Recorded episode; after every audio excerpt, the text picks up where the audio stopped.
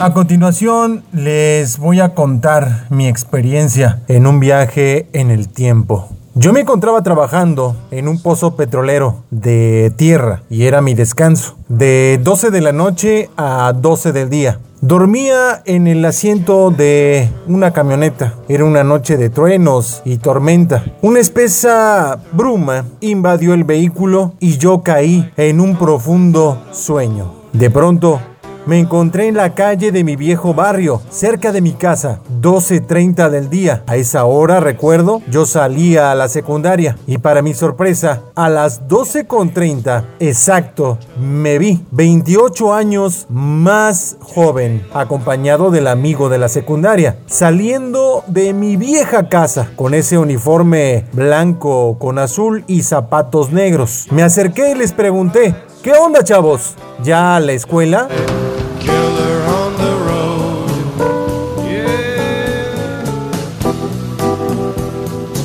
Contesté a mi pregunta con un sí.